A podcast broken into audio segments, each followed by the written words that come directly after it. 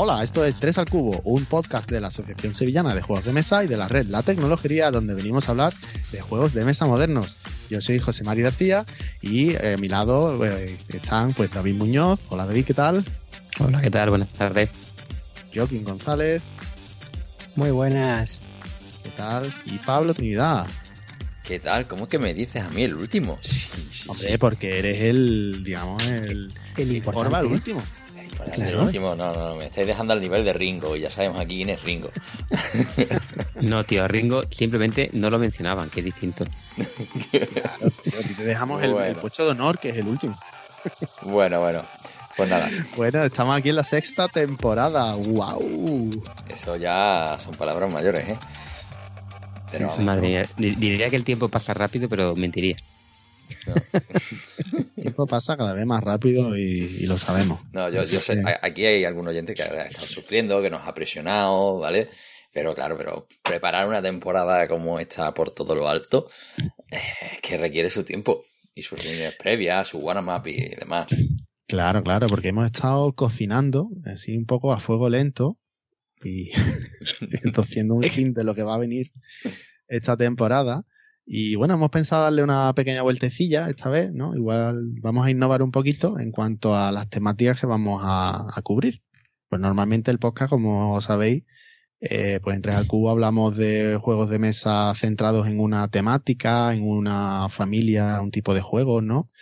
y lo desgranamos, lo monoculeamos a, dolor. Y en esta temporada vamos a hacer una cosita distinta, ¿no?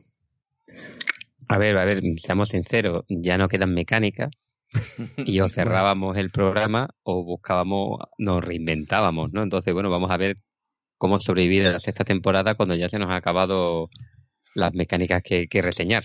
Básicamente vamos a hacer un refrito ¿no? que está muy bien traído con cómo va a ir hoy el programa.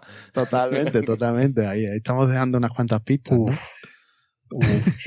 En fin, sin entrar, sin entrar en tonterías, es la temporada para enganchar espectadores nuevos, ¿no? Como los episodios de Friends en los que en verdad no pasaba nada, pero aprovechaban para ponerte trozos de otros episodios anteriores.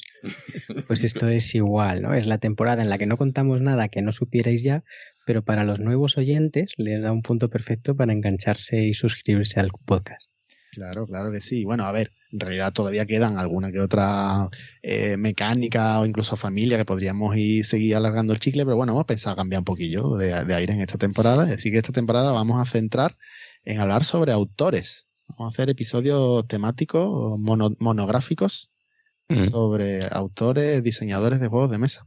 Y siguiendo ningún autor que haya publicado nada en los últimos cinco años. ¿Vale?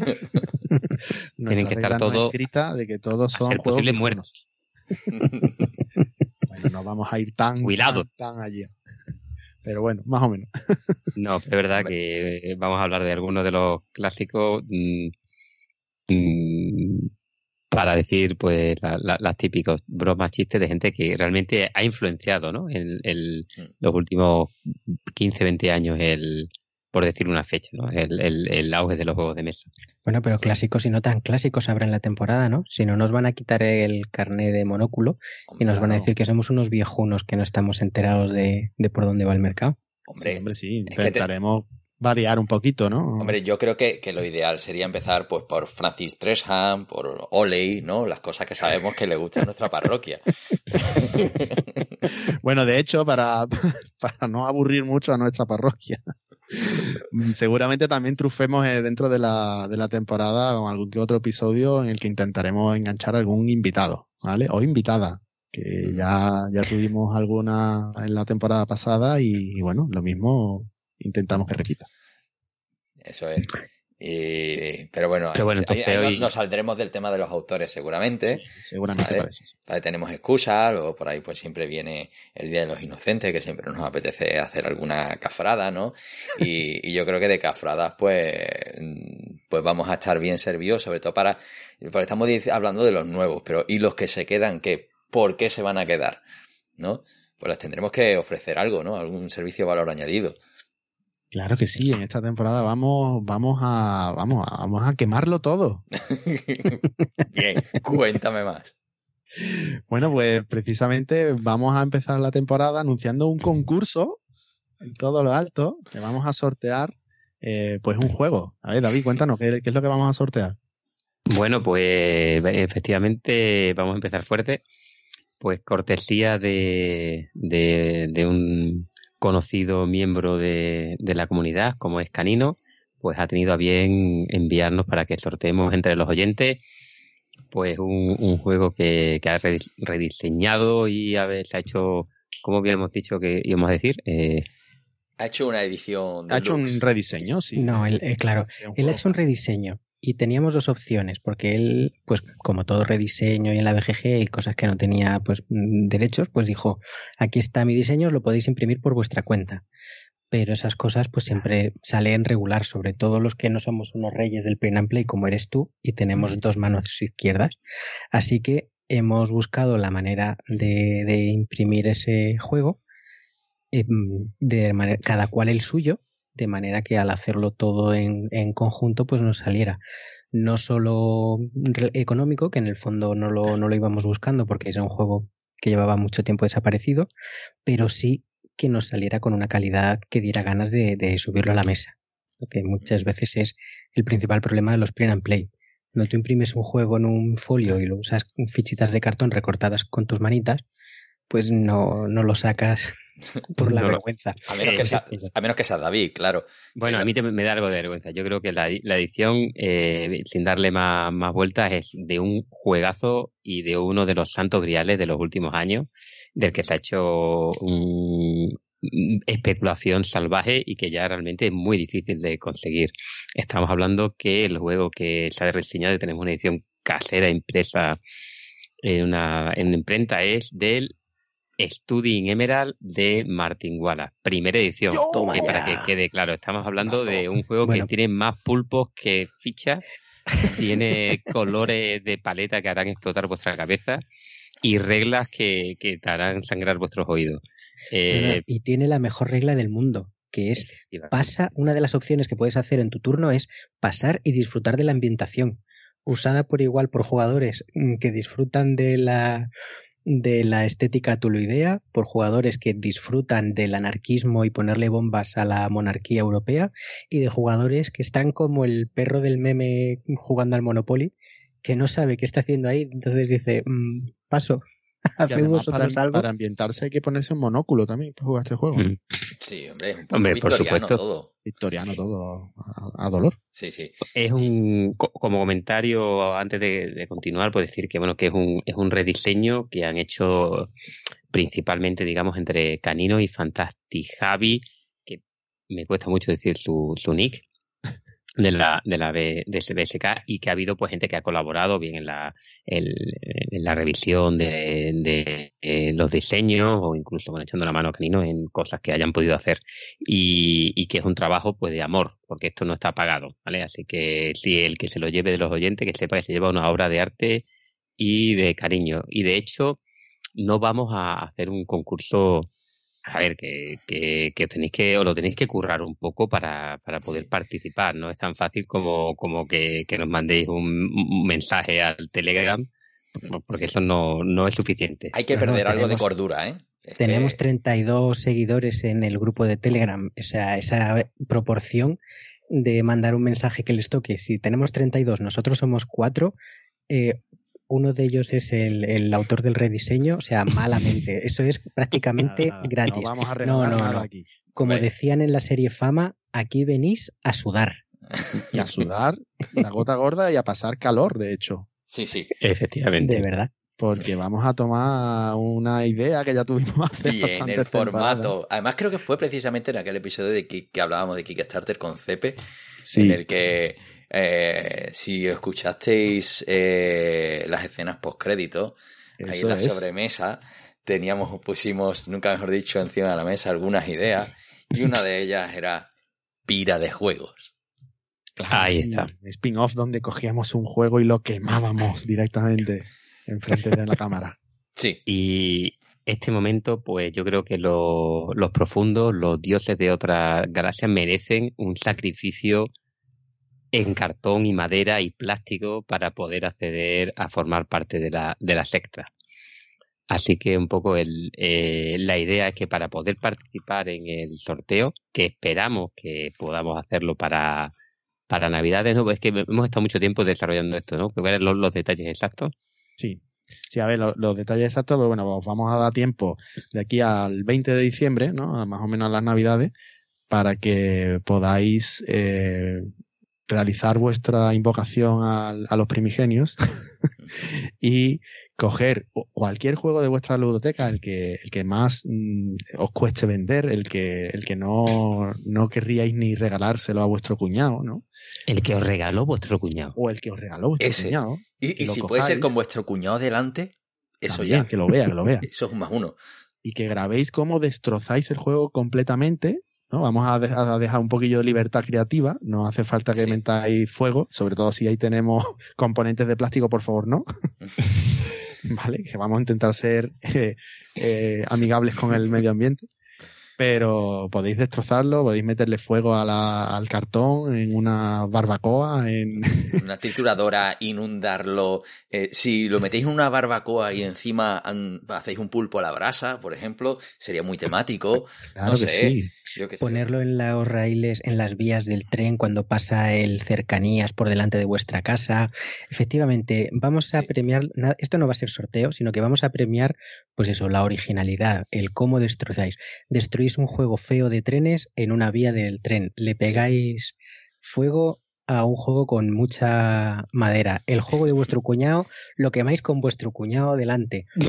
Y evidentemente no es lo mismo que nos mandéis cómo quemáis vuestro pero bueno, quemáis. ¿Cómo metéis vuestro café race en una máquina de café y decís, oh, he destruido el café race con una cafetera de, litro? Mal. Eso da pocos puntos. Cúrratelo. El que algo quiere, algo le cuesta.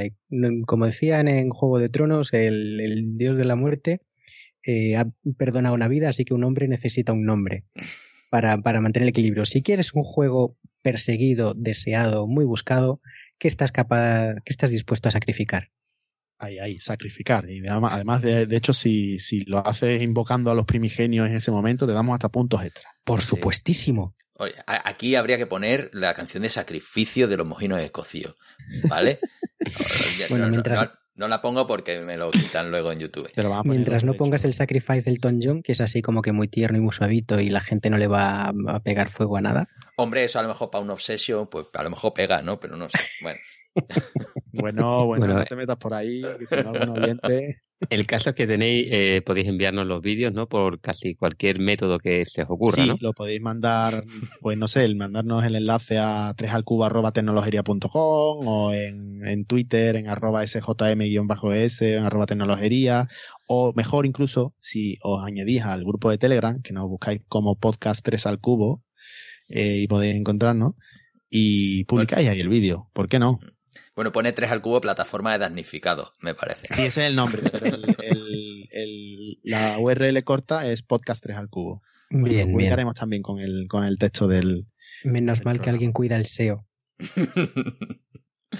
Bien, eso, 20 de diciembre de 2022, ¿vale? es importante el año. Hombre, si luego queréis seguir quemando juegos, seguro que nuestras editoriales que tienen que vender sus cositas y ahora en época de crisis, pues bueno, pues, igualmente estarán contentos, pero no os podemos dar eh, ningún premio. No, si queréis. si escucháis esto en 2023, no vais a conseguir el juego, pero os vais a quedar a gusto. ¿Por qué no?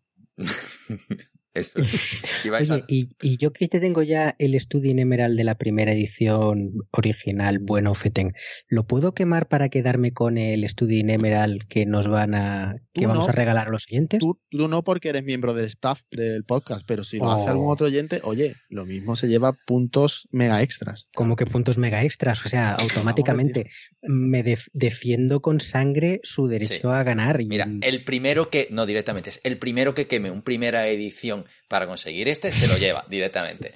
¿Vale? Sí es. Entonces ya está. Esas son reglas. Es una regla doc. Esa es la cláusula. Bueno, modifícalo en el, en el drive para que quede por escrito. Disposición adicional del BOE, ¿vale? Ahí está. Bueno, vamos a entrar en tema, ¿no? Que estamos aquí pegando cosas encima del tema que tenemos que hablar hoy y Venga, nos está quedando un podcast irreconocible. Yo creo que ya, que ya es, hora de pasar eh, de ronda y de que nos meta esa mítica cortinilla señor Don Pablo.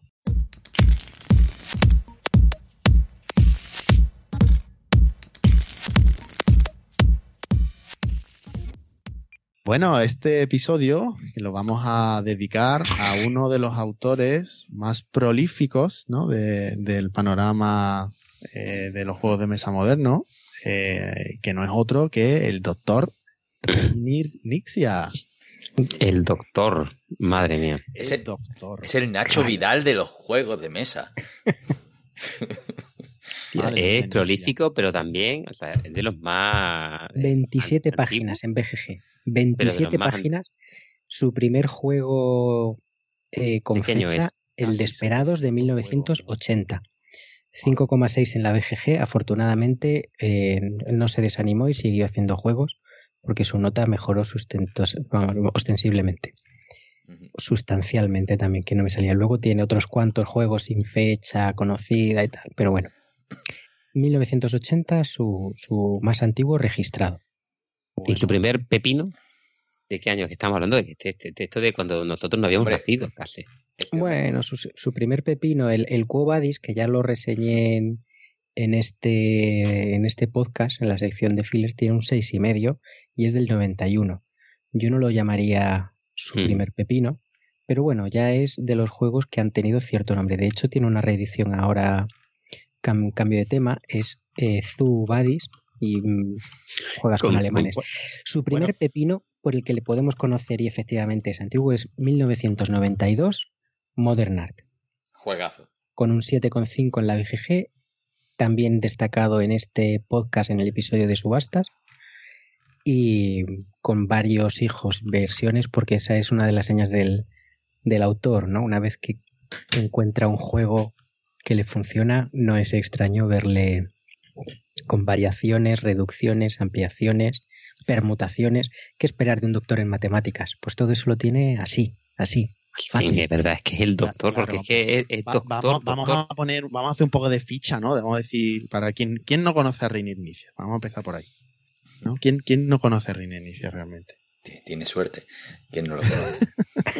Pero cualquiera se ha cruzado con algo de su trabajo directa o indirectamente, ¿no? Es el Stephen King de los juegos de mesa.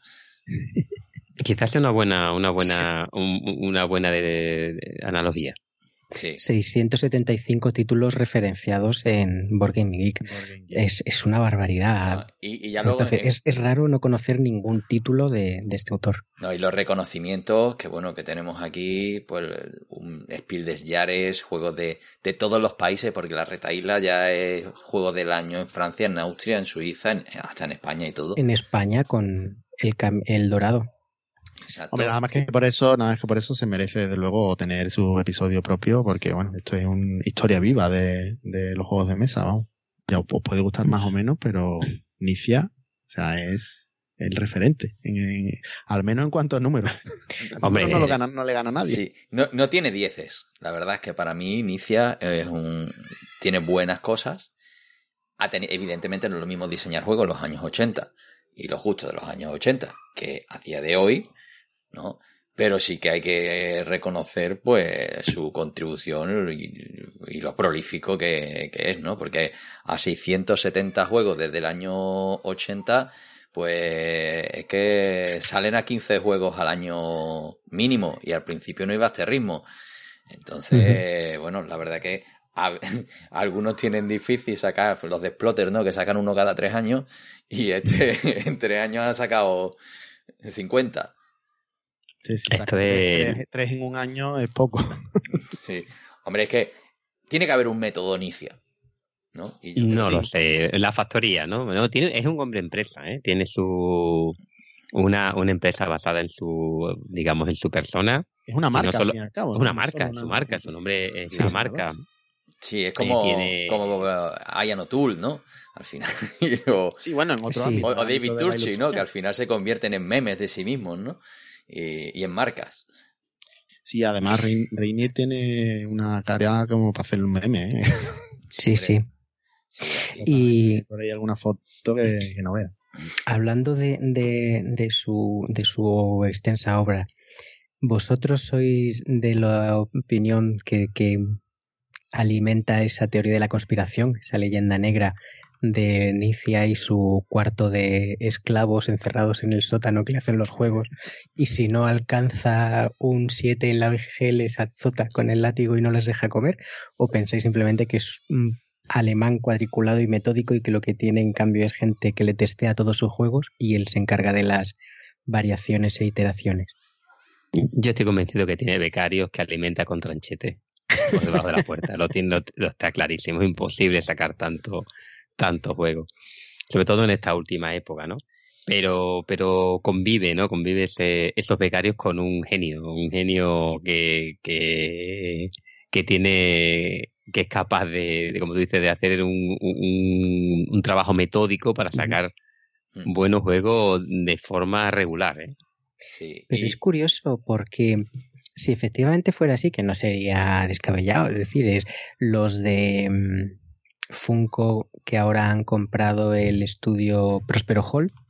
Prospero Hall son cinco o seis autores, eh, firman en manera conjunta el juego y entre ellos pues se alimentan de ideas uno al otro hasta que le dan una Pues Nicia no, me parecería extraño que, que, hiciera lo mismo, pero no se oye nunca nadie que diga, no, no, yo es que fui becario del, del doctor Nice y por eso aprendí a hacer juegos así. soy una estrella, conozco todas las probabilidades con dos dados y por eso puedo cambiar las caras y aún así los juegos salen redondos. Pero es porque ninguno de sus juegos llega al 7 y entonces por eso no, salen de abajo del, sótano. sí, tío. su juego mejor valorado es el My Island. Lo que pasa es que no me dejas hablar de él porque está anunciado para 2022. Bueno, pero eso es porque la gente puntúa ya cualquier cosa, ¿sabes? Eh, aquí el criterio, vamos, precisamente por eso nos escuchan a nosotros algunos, porque están buscando el criterio, ¿vale? Pero, pero bueno, que yo creo que, realmente, y un poco por anticipar en la siguiente parte, la única forma de conseguir hacer tantos juegos es autocopiarte, ¿no? No, pero también es, saber hacer. Esto es como Stephen King. Este tío tiene que estar haciendo juegos 12 horas al día, porque, sí. porque sí, porque él se levanta y hace juego, no puede hacer otra cosa. Pero, al final todos huelen a... hay mucho tronco común. Tiene que tener un cinturón de herramientas como la copa de un pino. Es decir, que este al final coge y tiene que. Eso, el, tener el método, que al final tú sabes que eh, coges de aquí, de allí, de allí y pones las matemáticas, las pones encima de la mesa, haces un buen ajuste y sabes que el juego simplemente funciona. Luego le pegas un tema encima que más o menos esté bien, que encaje mejor o peor, que pueda estar que, mm. más de moda, porque bueno, ahí lo de moda, yo creo que la, la, del Señor de los Anillos, esa fue flagrante, que ya os lo comenté antes, que yo sufrí ese juego terrorífico, ¿vale? Eh, y bueno, yo creo que, eso es uno de sus, eh, mm, yo creo de, de sus puntos débiles, ¿no? 675 juegos y no tiene ninguno realmente carismático en cuanto a tema. Sí, los tiene. Lo que pasa es que, bueno, el, tema en la escaleta estaba más adelante, entonces no quería yo entrar, pero sí es. Bueno, venga, vamos a entrar ya en, hablar un poco sobre las características que, que, definen a Nicia, ¿no? Sí. Venga. ha abierto el melón Pablo con el, con el tema pegado y yo creo que no es un, un tema pegado. Lo que pasa es que Inicia, como decimos, tiene una mente analítica que le fue muy bien para las matemáticas en su momento y luego lo, lo explota eh, a la hora de hacer mecánicas. Él eh, sé de, eh, de, primera mano porque vino como invitado al Festival de Córdoba de Juegos cuando yo todavía formaba parte de la asociación entonces, pues bueno, tuve ocasión de hablar con él, hablamos varios de la asociación y sabíamos un poquito, no del todo de su manera de trabajar, conocíamos su libreta negra, donde se enteraba de juegos suyos que habían salido en otros, en otros países sin licencia, lo notaba para luego hablar con sus abogados. Y ahí salió también pues otra de las leyendas negras, ¿no? La de la libreta de Inicia y cuando empezó a retirar em, versiones de sus juegos por internet. Dice, ¿y de esto cuánto cobro yo? Eh, nada, doctor, muy bien, muy bien. Quítenlo, había, ¿no? De hecho, claro, los más viejos del lugar recordaréis que había una opción en la BGG que te dejaba jugar al Tigris y Eufrates y tenía un ranking Elo. Era totalmente gratuito. Y conozco gente que le echó muchas partidas ahí con gente que estaba totalmente picada y que estaba prácticamente todo el día. Eso mm, desapareció. Nunca más se ha vuelto a, a saber de él. Entonces, bueno, pues es, totalmente legítimo, pero eso, su libretita negra. Entonces, es, tiene una mente analítica y él ve un tema, ve algo que le gusta y entonces empieza a tratar de reducirlo al mínimo, a la mínima expresión, que pueda jugarse sin texto, que no haya cartas, que no haya eh, aleatorización excesiva más allá de la que los jugadores puedan eh, añadir al juego. Y entonces, eso, una vez que lo ha desvestido tanto, puede dar la impresión de que el camino está hecho al revés, de que yo hago un juego matemático y luego le pego un tema que funcione. Pero digo yo, mi, defensa de inicia es que no, es que en muchísimas ocasiones lo que hace es al revés. Es decir, esta interacción en este grupo, este mercado, este tal, ¿cómo funciona? ¿A qué se reduce? ¿Qué es la esencia verdaderamente de este intercambio? Y entonces encuentra un grupo de reglas mínimo que luego es el que le pone un juego. Y ahí es donde está luego el sello del, del autor, y es lo que lo hace reconocible. Ha encontrado una buena idea, le ha funcionado. ¿Por qué descartarla y sacar otra nueva? 700 juegos no puedes tener 700 ideas nuevas diferentes. Entonces dice, vale, esto me ha funcionado con este juego, pues vamos a probar si en vez de con cuatro, con dos jugadores lo puedo hacer con cuatro. Pues vale, para cuatro tengo que cambiarle esto. Pum, pues lo hago. O ahora con la moda, el MyCity ha funcionado, sí. ¿MyCity lo puedo hacer solo Roland Gray? Mm, sí, no tengo que cambiar más que apenas esto y esto. Pues venga, pues toma otro. Y entonces empieza luego, una vez que he encontrado una mecánica, que em, es cuando empieza a estirar y a sacar muchos juegos parecidos. Y mi, mi defensa de este argumento es principalmente el Battle Line, que es de los juegos que sí que puede parecer que tiene un tema pegadísimo, porque dices tú, estás haciendo bazas de póker cuando en verdad son ejércitos que se están enfrentando en el campo una línea contra otra línea. O sea, eso va pegado. Pero en verdad es que la, la, la, impresión cuando estás jugando y lo que él consigue transmitirte es que no puedes avanzar con toda tu línea por delante.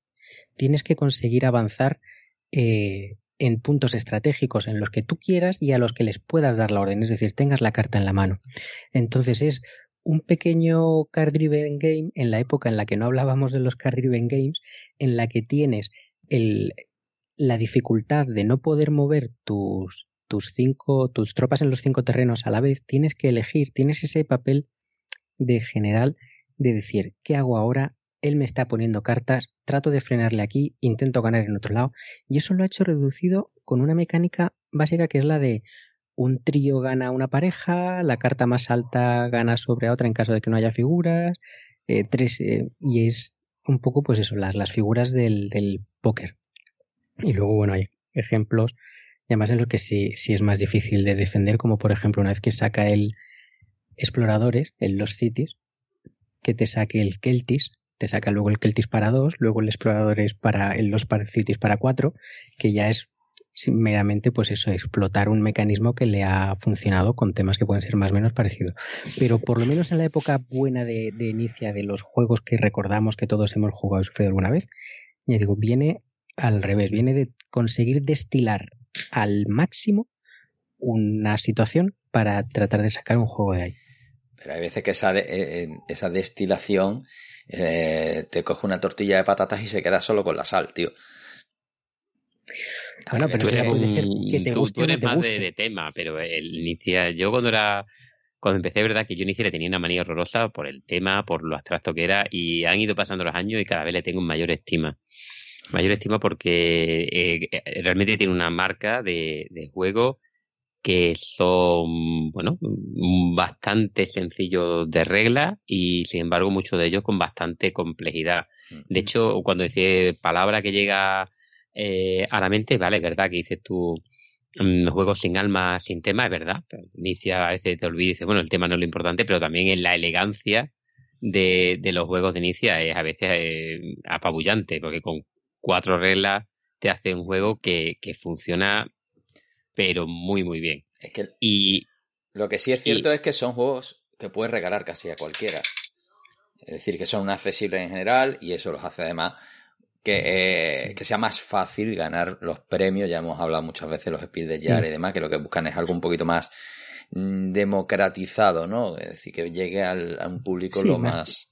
Más popular, más familiar, ¿no? Que pero, pero también, pero, pero disfrutables por jugones muchos claro, de Eso, eso, esa es la clave, que, son juegos accesibles, pero con una profundidad por detrás que se nota que están bien pensados. yo creo que esa, esa yo creo que es la marca de la casa. Lo de easy to learn, hard to master. Pero es que, es que no le hace falta ponerlo. Él, él no pone eso, él pone Doctor Reiner Nicia y ya, todo el mundo sabe que es así. Claro. Y ya está, y te vas a tu casa. O sea, porque este tú, pues, tú eres un tío que sí, que, el, que te has comprado el Carnegie Mellon este, ¿vale? O sea, yo que sé que te has comprado. Le sobran 700 páginas de regla, putas basura de juegos que se hacen ahora, tío. Cuatro páginas de Doctor Nicia, vete a jugar un juego de verdad. Y son juegos para familia, pero son juegos para jugones, muchos de ellos. Incluso mm, es el genial. Tú juegas con el genial, con cuatro colegas tuyos de culo duro y te lo pasas bien. Porque hay tensión. Porque son juegos que están apretados desde el principio. Porque... ¿Algo más abstracto que el genial? Bueno, el, eh, genial es abstracto directamente, es que Inicia también tiene varios abstractos, ¿no? Que, ya se olvida del tema directamente. Bueno, pero hay veces que no hace falta. No, no, no hace falta, para nada, estoy de acuerdo. Pero que yo, yo creo que, que, que, que esto que, que es verdad que dicen que lo del tema, el abstracto, mm, en su momento, porque inicia, levanta pasiones, ¿no? Lo hemos visto. Hay mucha gente dice, vaya basura aburrida que recopia su juego. Pero es que mm, dices tú que no tiene 10. Tiene mm, Pepinardo mm, por encima de muchísimos de los autores modernos, pero es que, vamos, desde el Samurai, el Tigris y Éufrates, el Modern Art, el de... Familiar, el Tigris y Éufrates, ¿eh? Sí, sí. Familiar. no, pero las orejas. es un juego que, que, las mecánicas al final están destiladas, ¿no? Es lo que tú decías también, Joaquín. Sí que yo creo que destila mucho las mecánicas y, y, siendo un juego complejo, que complejo a lo mejor a nivel estratégico, pero que tienen, tiene esa simplicidad, esa, e, esa, visual, ¿no? Ese, sí. Esa forma visual de jugar que, que yo creo que, que inicia ahí lo, lo sabe hacer. Sí. que lo igual, igual puede, puede parecer excesivo, ¿no? Y hay gente a quien le resulte, y efectivamente, yo no digo que un juego inicia sea de los que a mí me tienen ilusionado por jugar, de, oh, mira, ha venido uno nuevo y tal, porque efectivamente el, tema lo, lo ves en, me viene también ahora el A través del desierto, que ibas tú con tus camellos y tiene una reducción bastante abstracta de, esa lucha por, por, el agua y tratar de mantener tus caravanas las, las más grandes de comparación con, con, los demás jugadores. Y, pero es cierto, hombre, que es, es, es áspero, ¿no? Es como un mantecado en verano. y que está muy bueno pero te bueno. Pero con un poquito de agua te lo traga, te lo come y te gusta. Exacto, pero, pero como que igual no te apetece de primera, ¿no? Y dices, estás tú en casa, está aquí, dicen, bueno, pues me lo voy a comer y dices, ostras, pues estaba rico este rosquito de limón. Sí, si no digo que no. Y yo creo que ahí es el, problema que tiene igual mucha gente y por el, el principal. Además, estamos hablando eso casi de otra época y con mm, tópicos y argumentos traídos de, de otra época. Era cuando el eurojuego se estaba posicionando fuerte en contra de los juegos tipo americanos, tipo Avalon Hill, con mucha carta, mucha cosa. Es que los juegos europeos son áridos y son secos y mueve cubos sin alma. Mm, ya, bueno. Mm, eran diferentes, era otro, era otro rollo. No me digas ahora que un Lacerda o que un juego de la escuela italiana tiene mucha más alma, ¿no? Un Barras o un Cholking son mueve cubos y además la, la matemática debajo del juego no es tan elegante ni por asomo a la que tiene Inicia. Otra cosa es que yo vea un Guerra del Anillo y esté ya mm, inquieto con las piernas diciendo, sí, sí, vamos a abrir cabezas. Sí. Pero en cambio, pues tengo todos los Nicia de mi colección que digo, ah, pues estaba muy chulo, lo podía jugar, pero no, no sé si sacarlo hoy. hay, que decir un detalle en relación al rey de las versiones de los juegos. Es que decir que, que estamos hablando que este hombre puede haber es de los pocos que viven de ser diseñador de juegos de mesa, pero no ahora, ¿eh? Estamos hablando que lleva veintitantos años, treinta años viviendo de vender juegos de mesa. Sí, sí, su trabajo. Entonces, que, ¿cuánto gente, cuántos diseñadores? Yo es que recuerdo a que se hablaba de quién, de Wallace, de Kramer y de Inicia, ¿no? Los únicos que vivían de eso. Bueno, y ahora por suerte también Klaus Teuber porque ningún episodio sin Catán. Correcto. Pero en el fondo porque han hecho lo, algo muy parecido Nicia y, y Toiber. No es solo el, el hecho de ser muy prolíficos o de encontrar un pepino y tal y hacer muchas variaciones de su juego, sino licenciarlos. Nicia mm, he visto de pasada, pero si no, Nicia tiene juegos de Star Trek, juegos de Star Wars, creo que tiene juegos de la patrulla canina. O sea, no solo. Lo que haga falta. Exacto. Que tiene que tiene de las gemelas Olsen, tío. Dímelo. Pero efectivamente es eso. Él te hace juegos y él quiere que se jueguen. Él está, él está al margen de si este juego me lo van a vender en el Carrefour o este juego me lo van a me van a dar un premio. Él sabe que tiene juegos más chuscos, más tal que son los que le dan de comer, que tienen un 5 en la BGG. Él no presumirá de ellos, sí, pero ese mes kichín a la caja. Y. Y tira, entonces para, para vivir de juegos de mesa tiene que ser así. Todo lo demás es ciencia ficción. No, y solo hace falta echarle un vistazo a su página web para darte cuenta, bueno, este le ha hecho juegos a Lego, a Hasbro, a Ravensburger, algunos de los cuales a lo mejor no están ni firmados, porque ya sabemos cómo funcionan estas grandes, eh, y que tiene su negocio de consultoría. Es decir, que seguramente que habrá proyectos en los que ha participado y no ha puesto su nombre. Y, bueno. Y ha cobrado. Y además aquí dice que antes de dedicarse full time a esto, mm, gestionaba un fondo de 10 billones de libras, ¿vale? Que se dedicaba, que era gestor de fondos, ¿no? Doctor en matemática, trabajaba en la industria financiera, madre mía, este hombre. Bueno, y ha escrito libros, libros explicando sobre el, el azar, la autoridad y los, los dados en los juegos de mesa. O sea, eh, este hombre ha pillado un filón y lo ha explotado en todas las, vertientes. Sí. en, ese sentido, mm, mis respetos. Ya luego está, pues que tú como consumidor, pues veas que, la cosa encaja o no. Y hablando de eso, mm, oye, mm, desde el punto de vista de mecánica, ¿no? Hemos hablado ya aquí de la parte del, del business, ¿no? Sí. Eh, hay algo que sea distintivo, que digáis, esto me gusta mucho de, esta es la mecánica inicia. ¿Cuáles son las mecánicas del autor? A mí, ella, esto, porque aunque ya no vamos a hablar de una mecánica concreta, vamos a hablar de, de mecánicas también, ¿no? Pero las mecánicas características de los autores, ¿no? ¿Cuáles son las mecánicas que han caracterizado, que ha inventado o que ha popularizado Nicia?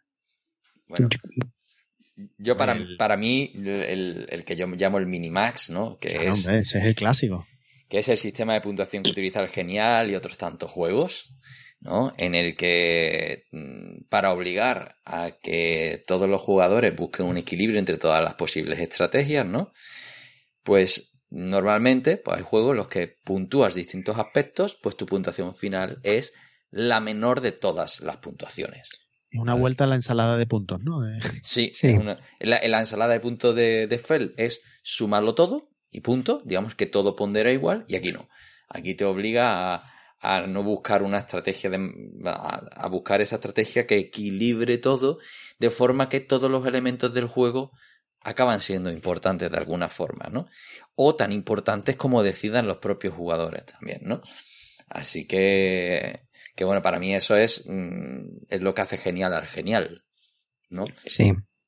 Es, eh, podríamos explicarlo como se puntúa por sets completos, pero es que efectivamente se tarda más en explicar qué es un set completo que decir eso. Puntúas con el menor de tus cubitos, el menor de tus tracks o el menor de tu. De todas las vías de puntuación, te quedas con la que menos puntos hayas conseguido. O, o, eliminas al que tiene menos de todas y después te quedas con lo que más tiene. Es que ha, variado todo tipo de. ¿eh? Sí, sí, no, no, no, es que tiene cosas en las que te elimina por no, no haber llegado al mínimo. Sí. vale, dices tú, por ejemplo, que, que, después ha influenciado a, otro, a otros, eh, porque estos son, eh, yo es que me puedo de la matemática, vamos a ver, es que este tío es un puto creen, es un puto genio, vamos a ver. Sumar es fácil, multiplicar no es fácil. Entonces, si tú haces juegos en los que quieres mantener una esa idea de que no puedes echar todo lo, la carne en el asador en una determinada región del juego, una fácil, la forma fácil sería, venga, va, pues multiplica las puntuaciones. multiplica los puntos de A por el puntos de B. Pero eso es un cacao para hacerlo. De hecho, hay juegos que lo hacen y entonces mm, es un puto infierno jugarlo. 18 entonces, no lo puede. bueno, por ejemplo. No, que, hay muchos de ellos vienen con una tabla de multiplicar. Una calculadora. Correcto. O el, entonces, el Grid este Incorporated que tiene... Sí.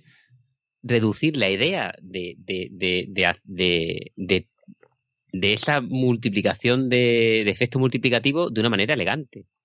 Y después ya le dio todo tipo de, de, variantes, el, de, en sets, en mínimo, pero realmente eh, está consiguiendo sistemas de puntuación no lineal, pero que sean fáciles de jugar. Sí. y, además fácil de entender durante la partida, porque estamos muy acostumbrados, por desgracia, a juegos que tú tira, tira, tira y al final nos la medimos. Es así.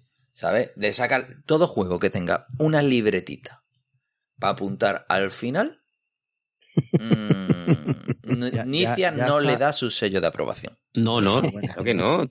Tú tienes que ver ahí. Ya, ya estás en plan hater. No, no, bueno, ya, a ver, todo tiene sus días, ¿vale? Pero, mm, bueno, en fin.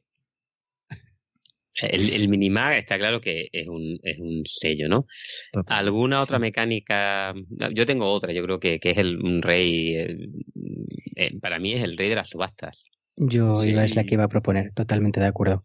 No sé, no puedes decir que es una mecánica suya, porque subastas ha habido desde que el primer cavernícola tenía algo y dos personas eh, querían también comprárselo y él dijo, bueno, pues ¿quién me paga más? Esa fue la primera subasta. Pero es cierto que él no solo las ha dado forma, sino que las ha hecho de manera, ha descubierto las diferentes maneras, o vamos, descubierto, ha mostrado las diferentes subastas que puedes hacer y además las ha metido en, en mecánicas de juego sin complicar el juego excesivamente. Hmm. Oye, ahí eh, saco el comodín, que habíamos hablado que este año íbamos a cambiarla, porque ya que habéis hablado de subastas y demás, a mí me pide el cuerpo hace aquí el paréntesis, o, me matáis si lo hago ahora. No sé, yo, yo te dejo, si, si cambiamos radicalmente del todo, Venga, ya que vamos a hablar de subastas. Venga, además que yo creo que cronológicamente hasta pega. Pues eh, nos hemos hecho una autopromesa, realmente es una regla de lo que va a ser esta temporada, es que no vamos a hacer explicaciones largas de los juegos y las explicaciones nos van a llevar, eh, como máximo tenemos seis minutos para hablar de un juego. ¿Vale? En este caso yo creo que viene bien hablar del Modern Art. Modern Art, un juego del año 92, en sus inicios, ¿vale? Que básicamente es ponerte a hacer subastas, una detrás de otra, subastar obras de arte. Y el tío además lo que hace es, te monta un, tú montas una casa de subastas eh, con cuatro tipos de subastas, ¿no? A una ronda, a la clásica en la que tú, todo el mundo puede pujar caóticamente hasta que a la una de dos y a la de tres. Eh, bueno, a puño cerrado, una sola ronda, cuatro tipos. Y, y de eso se han hecho miles de ediciones, eh, algunas con un macito de madera y todo, que te hace meterte en el tema. ¿No? Que ya que hemos hablado del, del antitema, tú dices, no, no, es que estamos aquí en una casa de subastas. ¿no? Y te, y te pone en esa situación porque realmente es que esa situación es una situación que es matemáticamente abstracta, ¿no? Y la verdad que mm, es un juego que mm, aquí voy a prometer hablar solo de sensaciones, no mucho más allá, pero luego siempre le tiene, le va haciendo esos añadidos que le saca punta al tema, ¿no? Que hace que no sea algo trivial, no sea simplemente, venga, vamos a subastar cosas. Porque ya hablamos en su momento del problema de las subastas, que es cuánto valen las cosas. Efectivamente. ¿Vale? Mm. Aquí se autorregula el tema porque tú, todo el mundo empieza con el mismo dinero y si tú mm, pagas por una obra, se lo pagas a otro jugador. Pero si tú te compras tu propia obra, el dinero sale, ¿no? Se va a la banca y se pierde ese dinero, con lo cual todo el mundo en general es más pobre. Entonces, a medida que tú vas jugando, vas sabiendo automáticamente simplemente con el dinero que te queda en la mano si te puede, si es caro o barato, ¿no? Con lo cual, con muy poco resuelve eso.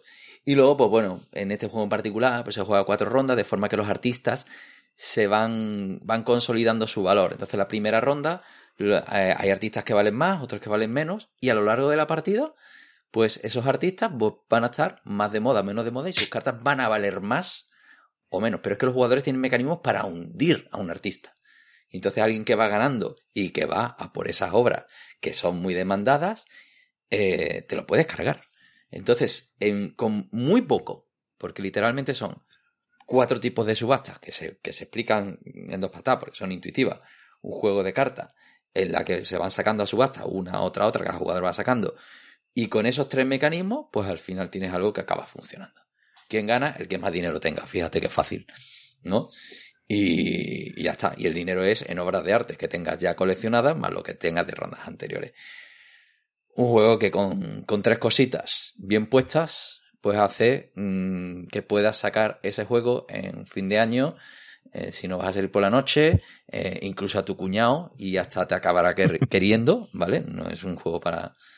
Eh, digamos, yo creo que es algo que funciona estupendamente y que desde el año 92 pues no sé cuántas versiones ha tenido. Ahora mismo en el mercado te puedes encontrar de todo tipo de artistas, eh, algunas sobreproducidas ya con su mazo de madera, con fichas en condiciones, con monedas metálicas, ¿no? Porque, bueno, al final es un juego que lleva 30 años vendiéndose, seguirá vendiéndose otros 30 años más. Salió hace poco una edición en, castellano, si no recuerdo mal, no, recuerdo la editorial ahora mismo. Sí, sí, la de. no sé si la tiene de Vir. Y la del macito. Y trae el mazo. Y, no solo el mazo, sino que trae los, las imágenes de cuadros reales. Y tiene dos versiones. Cuadros de autores clásicos y cuadros de autores modernos. Y puedes jugar con dos de ellas. Y jugarla, por cierto. Arrakis la ha sacado. Es un placer al que le guste la, la, pintura y la obra de arte, porque bueno, son cuadros de sobras conocidos de todos los clásicos y, bueno, y, son cartas bonitas, grandes, que te muestran el cuadro y son espectaculares. Vamos, a que incluso este es de los que curiosamente mezcla tema y mecánica. Sí, además es, eh, yo creo que hay ediciones chinas, japonesas, que hay, que son muy perseguidas, ¿no? Que son difíciles de encontrar por aquí, porque se han adaptado, se ha adaptado el arte a, a, los distintos países, ¿no? En algunos se ha hecho ediciones un poco más neutrales, más estándar, ¿no? Más, más clásicas, eh, con obras de arte moderna, nunca mejor dicho, ¿no? Ahí está el nombre. Pero, pero bueno, aquí en, BGG aparecen 28 versiones diferentes, ¿no? Y, bueno, un juego que además que es independiente del idioma, que es que no tiene, no tiene más que las reglas, ¿no? Y, eso lo hace muy coleccionable, en el sentido que hay muchos jugadores que lo persiguen. Y ya os digo, y, y, se sigue sacando en 2021 la última edición, eh, italiana, holandesa, etcétera, ¿no? Y ahí está parte de, gran parte de la churrería, ¿no? La capacidad también de que, de que los juegos, que mm, lo hemos hablado como un defecto, ¿no? El, el tema de que no tenga tema, nunca mejor dicho, pero es que eso también los hace atemporales. Sí. Y, y, este juego lo puedes estar sacando todo lo que te dé la gana. ¿Sabes? Bueno, eh, pero no es que no es que este juego sea temporal, es que el tema de este juego se sigue produciendo este. Dentro de seis meses te lo sacan con NFTs y sigue pudiendo ser jugable. O, o, se alía, porque ahora, por ejemplo, Wizards of the Coast, que te está sacando el Magic, va a sacar un Magic de Warhammer, te saca un Magic del Doctor Who. Tú dices, oye, imagínate, pues subastando Black Lotus, Moxes y mierda. Exacto, totalmente. Pues ya, te ha sacado uno nuevo, ¿sabes? Sí, sí. y, y anda que no iba a vender y se va a una comunidad friki. Y, bueno, acabo de darle una idea de negocio, eh, me cago en la leche. mira, la apuntada en la libreta blanca. Aquí tengo mi libreta negra, ¿vale? me la voy a apuntar. la apuntada en la blanca, en la otra. Ah, Apúntate en la negra para que no te la pille, exacto. Mierda. Espero que me pague Oye, y, y la ando un poquillo con, con este con este modern art, ¿no? El cómo ha ido destilando, evolucionando esas ideas, esas mecánicas y demás. ¿Cómo lo ves tú comparado este, por ejemplo, con el High Society? ¿No? Que es la que también lo hemos comentado. Sí. Bueno, eh, episodio. No, yo no lo he jugado, la el High Society, pero, pero sí que el High Society tiene ese punto de, los puntos negativos, que yo creo que es otra de las cosas que, que también le hace bastante, una de las mecánicas o de los factores que hace que, identificable a, a Anicia, ¿no? El comete la mierda, lo que se llama. Sí.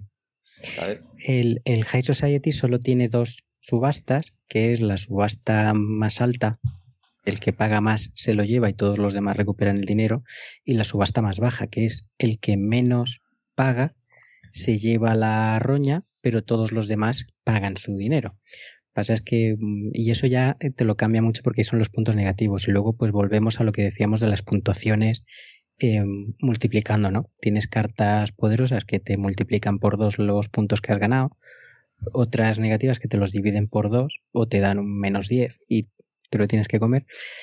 Mientras que el Modern Art, eso, las subastas, no las recuerdo muy bien, seguro que vosotros, aunque solo fuera por el episodio que grabasteis, las tendréis más en mente, pero es que una subasta, ya solo con el hecho de saber si todos pagan la apuesta o solo la paga el que gana, ya cambia mucho el importe por el que se va, que se va a pagar por un objeto.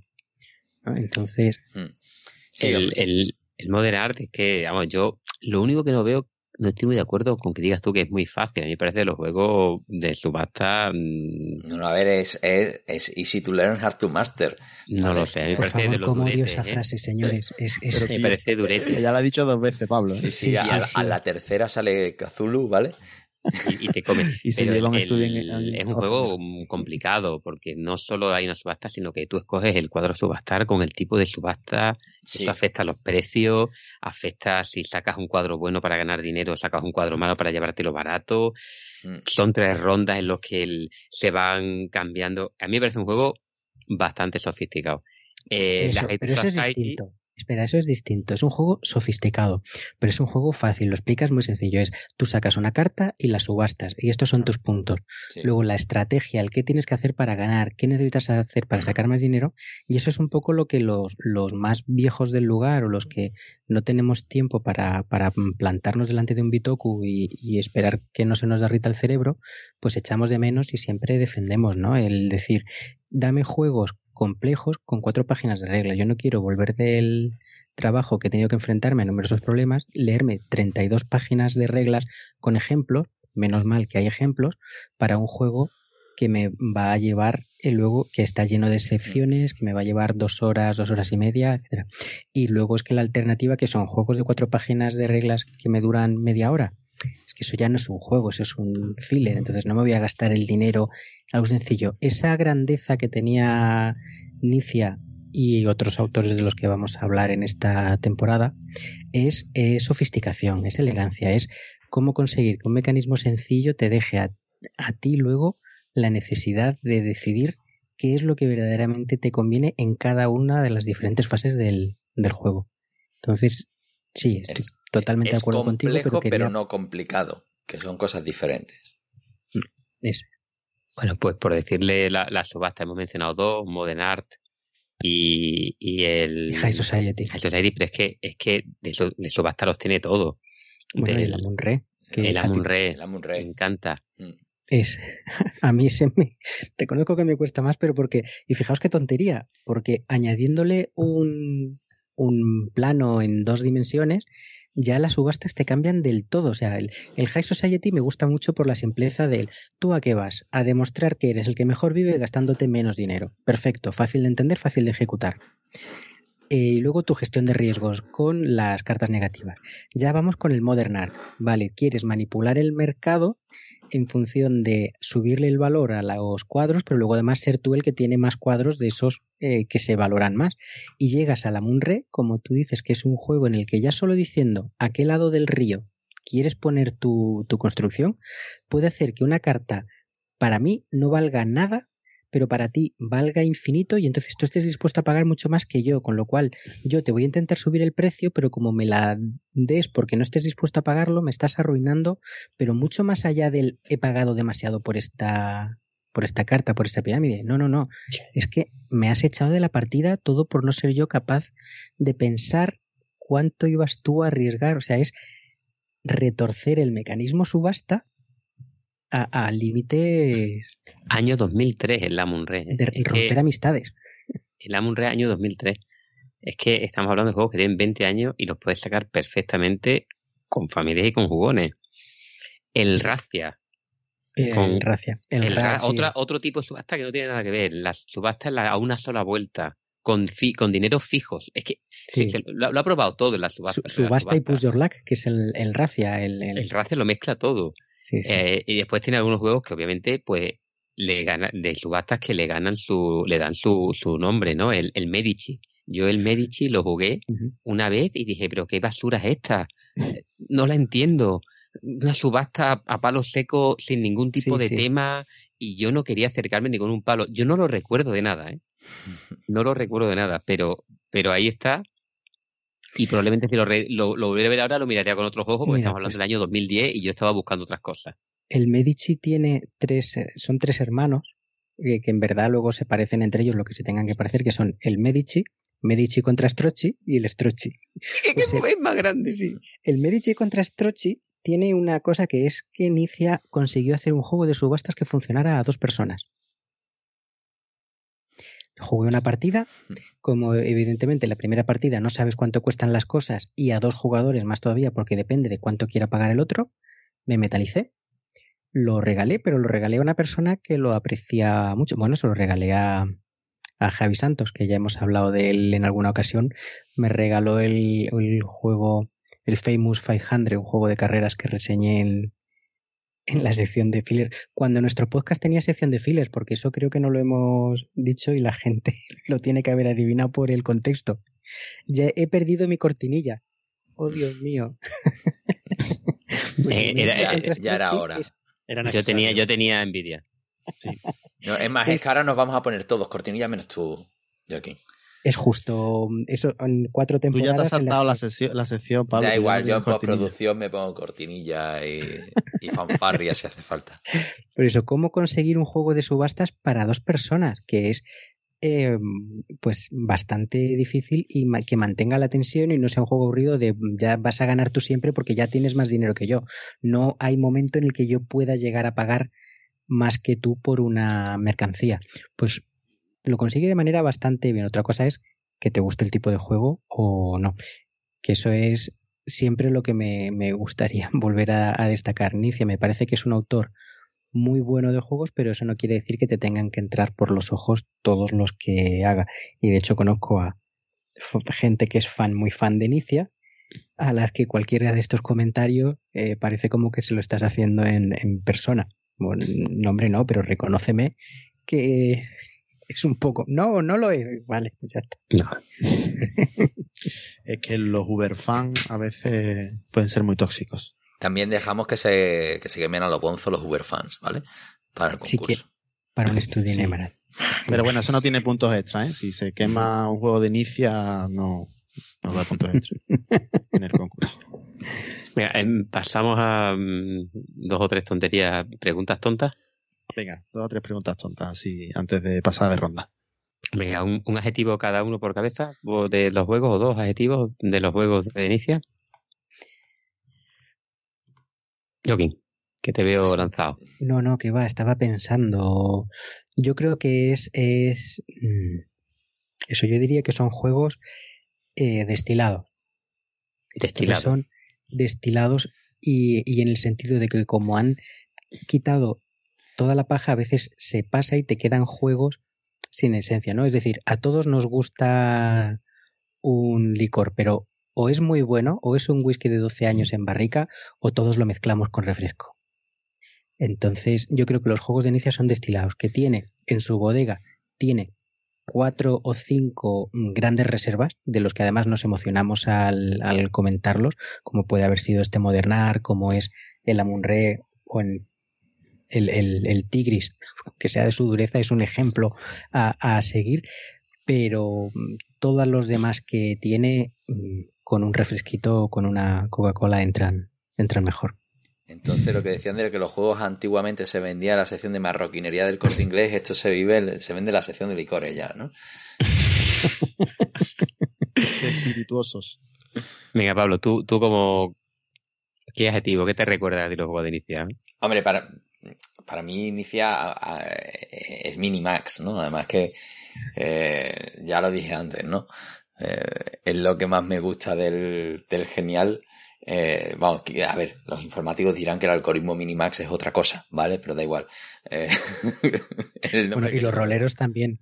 Los roleros dirán que es el, el Minimax es minimizar riesgos minimizando daños. Entonces, Pero bueno, la verdad que para mí ese es el es lo que más me gusta de, él y por supuesto, hombre, para mí es eh, no es un adjetivo, pero digamos se le ve el cartón, siendo el cartón los números, ¿no? Y la matemática, que no es necesariamente malo, ¿no? La verdad que, que quien quiera aprender a diseñar juegos de mesa debería intentar sacarle los números a los juegos de inicio. Muy bien, José Mari. Pues no se le está dando vuelta. Yo creo que diría algo así como estilizado, ¿no? simplista, o sea, no, no simplista, sino mm, simple pero profundo, de alguna forma. Te deja así ese pozo por detrás. Destilado. Destilado, es que es verdad, está bien, está bien.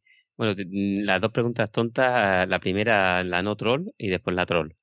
Eh, digo, eh, Nistia, esto, los autores estos crean escuelas, ¿no? Entonces, ¿qué juego eh, creéis que huele a Nistia pero no es de Nistia? Juegos que huelen a Nistia pero no son. El Monopoly, tío. de hecho, me juego el cuello que, que ha hecho una versión de Monopoly en algún momento. A ver, ¿lo estás buscando tú ya o no? Pues Nicia Monopoly que seguro que sale algo eh, en fin, en el que puedes denunciar cuando es vaya directamente a la cárcel es porque has plagiado un juego. En fin. Efectivamente, hay una versión del Monopoly de Inicia. Vete por ahí, hombre. Hombre, espero que implemente una buena subasta. Juegos buenos de subasta. Mm, cierto. Vale, el, Goa me viene a mí a la mente. o sea que es más complicado que, el, el Go subasta una sola vuelta. Digamos, es el motor principal. Y después ahí tú escoges lo que se subasta en cada ronda. Pero mm, no tenía un aroma de, de sencillez, y, pero no es de inicia. No es de inicia. Hmm. No es de inicia. Yo, eh, debe ser, y por eso igual me, me confundí. Yo tenía de, de esa época que decía que los jugué mucho en, en, el, en la tablet, en el móvil, el gol de Michael Sack siempre pensé que era de Inicia, hasta que buscando la lista me di cuenta del, error, porque era también un juego de ir tratar de, acaparar oro.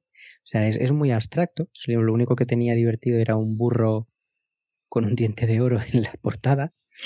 Y ese, ese Push Your Luck, pero en verdad, bueno, no es, no es Push Your Luck, luego hablo del Blood Bowl como Push Your Luck y me regañáis ese tratar de acaparar, tratar de conseguir cosas, pero arriesgarte a perderlo todo, me recuerda mucho a otro a otros juegos de inicio en la sencillez, en la base del, del mecanismo, ¿no? Cómo está todo simplificado y es un juego de cartas muy simple, pero que te mantiene esa tensión. Entonces yo creo que ese mm. es un, un juego que sí se podría decir o influenciado, me recuerda a sin, sin serlo para mí, ya que el Monopoly mm, me lo habéis anulado porque ya tiene una edición suya, ¿vale? yo te diría que el no gracias. En el sentido de que es, un juego que con, dos reglas literalmente te hace un juego que funciona. ¿no? Y además de cartas. Que mm, e, estaba pensando mm, en ese género de juegos muy simple, con reglas así muy, muy fáciles, muy abstracto también, el Transamérica, ¿vale? Pero eso, realmente lo que me ha traído a la mente es este hombre juegos bidimensionales no ha hecho. Es decir, Eso te iba a decir. mapas y cosas no, no, así. Es que, bueno, a ver.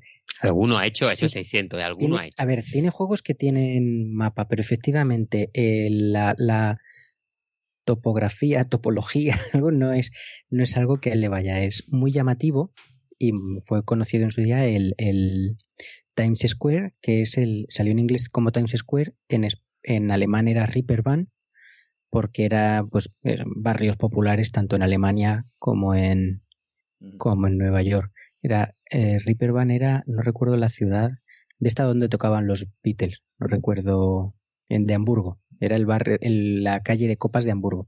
Era un juego en el que tratabas de eh, conseguir llevarte a tu local eh, al al ligón más ligón y a la mujer fatal más guapa de la calle. Un tema que hoy en día estaría ampliamente perseguido y criticado, pero bueno, con eso de que estaba ambientado en los años 20 y los acompañantes de uno y de otro eran los músicos del, bar, pues como que se toleraba, ¿no? El, el jazz lo perdona todo. Y, es un juego con, en, en, una en, en una dimensión, era una línea, pero tenías tu movimiento, tenías tu tira y afloja, no era meramente un juego de, de bazas. Ibas tratando de empujar. Además había unas reglas con las que los jugadores, los personajes que estaban sobre el tablero no podían superar a otros personajes, etcétera, de manera que te hacía pensar mucho. Y de los más recientes, el Dorado es un deck building, que es el mecanismo principal, pero la excusa para el deck building es una carrera propiamente hacia la ciudad del Dorado por un mapa hexagonal modular. Entonces, hay tres cuerpos de tablero. El salto entre los dos cuerpos de tablero está marcado con una barrera que el primero que la pasa la rompe y le allana el camino a los demás, aunque tiene un coste extra. Y es. Parece que estás corriendo por un tablero, recorriendo, pues eso, casillas de agua, casillas de bosque, casillas áridas, y vas pues jugando cartas acordes para poder pasar esos terrenos, pero en verdad el juego es un deck building en el que te vas quitando la roña de la mano y comprando cartas buenas que te permitan moverte más. Y son de la... Bueno, perdón, cualquiera de los finados nos va a abrir la cabeza. Y eso sin hablar de las... La, la trilogía de las losetas de Inicia. O sea, vamos a dejar fuera el samurai diciendo que no ha explorado las tres dimensiones. Vamos a dejar fuera a través del desierto, diciendo que no ha explorado las dos dimensiones. Vamos a dejar fuera el Tigris y Éufrates, o el genial mismo que lo acabamos de defender. O sea, es que no tenemos perdón, hemos empezado muy mal esta Yo estaba callado porque yo prefería, no, yo prefería no, no saltar. No meter la pata, ¿no? Muy bien. Bueno, son 4 de 600, eso es... ¿Cómo que 4 de 600? 4... Me ha dicho 4 de 600. 4 conocidos, y luego, pero seguro que tiene el, a través del desierto la patrulla canina. Claro, hombre. Por supuesto que sí. Claro. En fin. No, mira, a mí, a mí, yo pensando en algún juego que me oliera Inicia, no sé por qué me ha venido a la cabeza el Inhotep, y yo creo que es porque Mira que nos hemos hmm. quejado del tema, pero tío, el tema egipcio y de Babilonia, de toda esa zona, a Inicia le ha dado tela. ¿eh? Le, ha dado, fuerte. Y, el Imhotep es de los juegos, mm, digamos, mm, relativamente recientes, que lo primero que se menciona es que es un juego que huele a viejo, ¿no? Sí.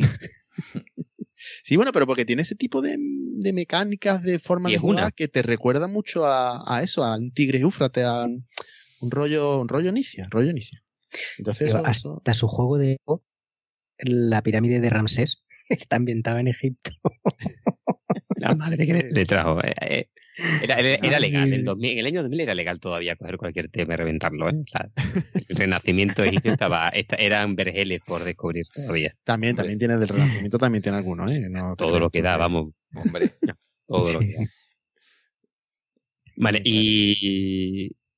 Tío, pero Tienes 600 juegos, alguno merece arder. Bueno.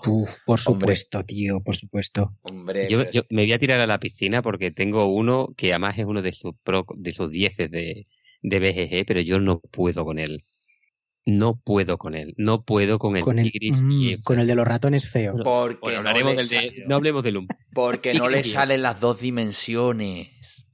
Que no, no puedo con él. más arriba en el ranking de todos sus juegos el de todos sus juegos. yo, tampoco no, yo estoy con David. no lo entiendo no puedo con el Geoffrey mm, me dicen es muy fácil tiene tres reglas coge dos losetas la pone hay unos granjeros tiene unos cubos pero los cubos no son tuyos. Haz el templo pero el templo explota. Ahora te, te quito todo lo que tienes y te follo y, yo he jugado como seis partidas y no me he enterado de nada en ninguna de ellas. Y siempre hay una partida que me pone una puta loseta, me explota, me follan y no sé por qué.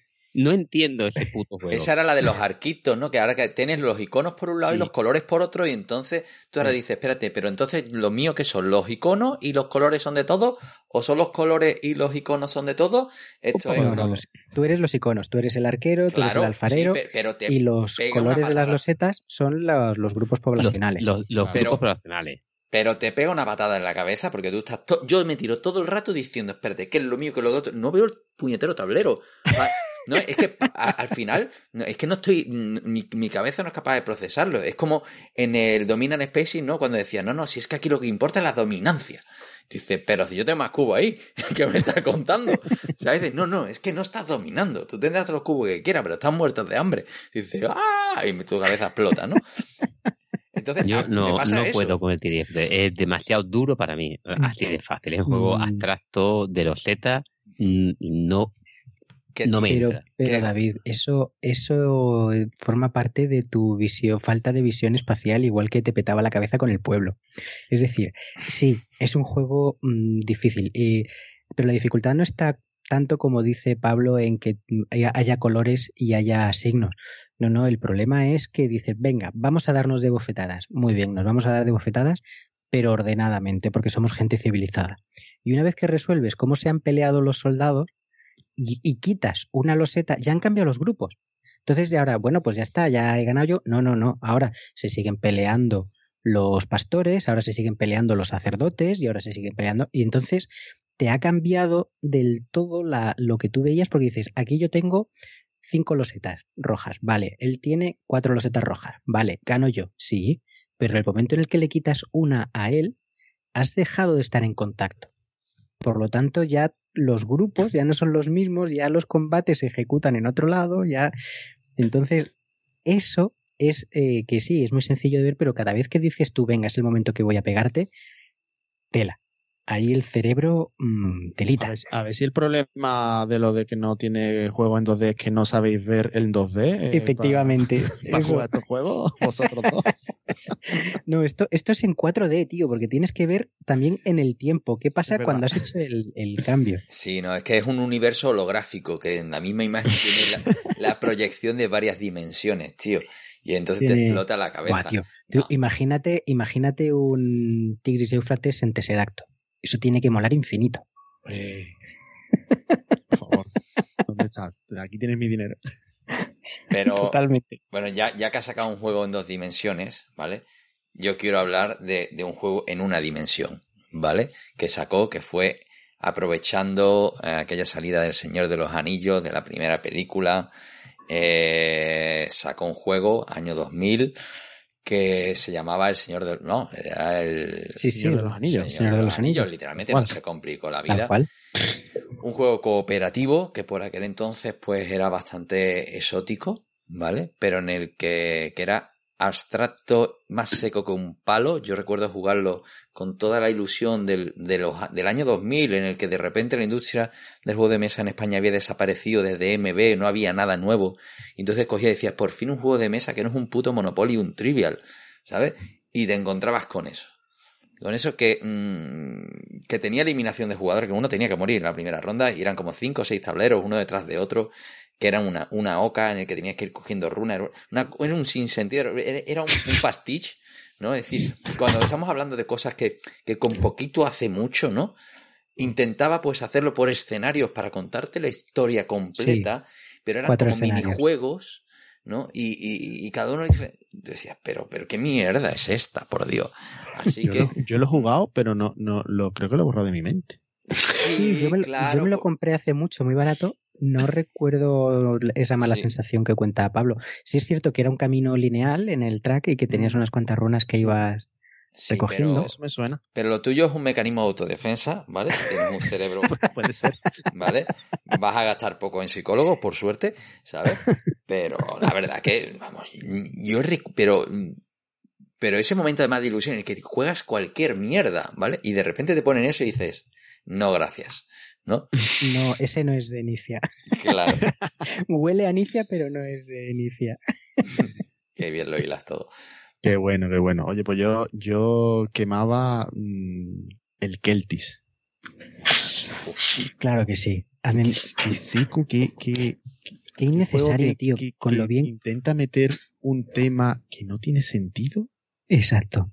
Que, que, pero tío, si es que es abstracto, pues no le pongas tema, coño. Ese era un buen adjetivo. Seco como un polvorón en verano. a veces es el tuyo, que creo que no lo dijiste. Sí. Ese, ese. Además, innecesario, porque venía del de la Exploradores, que era muy bueno, y dice, no, para hacerlo a cuatro. Pero mete eso que tú dices de las piedras mm, que ni van ni vienen y lo ves en el tablero y no, ahí sí que no hay, no hay tema por ningún lado. Lo podía haber dejado en, en abstracto y, y nos hubiéramos acercado de otra manera. Se lo hubiera metido en vez de en, un tema tipo rollo irlandés céltico en, en, Egipto y lo hubiera petado. Pues yo de inicia tengo varios que quemaría y todos filler. Eh, Al final te vas a hacer tu sección. Metemos la cortinilla. No, no, no metemos cortinilla porque no los voy a explicar. Eh, uno de ellos es el Escalation de 2007, 5,8 en la BGG, que es un juego de peleas de vecinos en el que vas jugando cartas, cada cual tiene un valor más alto y supuestamente es una pelea de los vecinos con armas cada vez más grandes, ¿no? Empiezan a garrotazos y acaban con AK-47 y, y bazocas. Que, mm, no puede ser malo. Infame, sí, sí, lo es, lo es. Es como la escena de los Simpsons cuando se meten eh, en, la mafia, ¿no? poco a poco van sacando. Sí, eso de estoy esperando a ver qué hace ese chino bajito del traje blanco. Sí, pues no. Este era, vamos, mm, infame. Y luego otro que salió de Tulu cuando fue el año en el que creo que, no, no, antes, antes de que hubieran perdido los derechos, perdón, de que los derechos de, la obra de Lovecraft fueran... Cuando había que pagar, vamos. Cuando había que pagar por, por ellos. Había un juego de, de con de Tulu, Rising. Ese podíamos haberlo mencionado como los juegos más feos de en el, aquel episodio especial que, que grabamos. Porque este eh, coge una única ilustración, la repite continuamente en la portada, en el lateral, dentro cada una de las losetas y tal. Encima la ilustración es fea. Es un juego árido de en dos dimensiones de ir colocando tus losetas antes que el, que el otro y ganar puntos, pero verdaderamente con un tema que ni le encaja, ni le va, ni es agradable a la vista. Uf, esos dos los quemaba para empezar. Y bueno, también quemaba el otro que tiene de, dados, creo que se llamó el Exit con 2X en, en varios sitios, que tú intentabas avanzar por un track como si fuera una oca tirando dados diferentes, efectivamente Exit con dos. Qué buena memoria tengo para los juegos horrorosos, por favor. Dices tú que no voy a pagar a gastar en psicólogos. Anda que no. Eh, tú tratabas de avanzar pero te podían ir echando del camino y además si te salía una tirada mala eh, estabas fuera, porque esa es, ah no, perdón, el exit con 2x es, es un abstracto diferente. Ay, os lo voy a buscar. Y luego saldrá más adelante, producción al aire, que dicen los amigos de la tertulia. Eh, y encima, tú estabas tirando, era un poco como el Café Race, pero en vez de ser dos dados 6 normales, eran dados con una X gorda en una de sus caras. Era un, por favor, matadme ya, eh, que, esto, que esto acabe. Sí, sí. ¿David? Ya David ha quemado dicho, ya, ya, hemos dado ideas para el concurso de sobra. O sea que si queréis quemar alguno de inicio, ya sabéis. Alguno de estos puede valer. Así arden, arden bien. Sí, sí. Arden, queda gusto. Así que nada, vamos a pasar a la, a la última ronda, a la siguiente ronda de, de este episodio. Y, y recomendamos alguno, hombre, vamos a acabar con dulce. Claro que sí.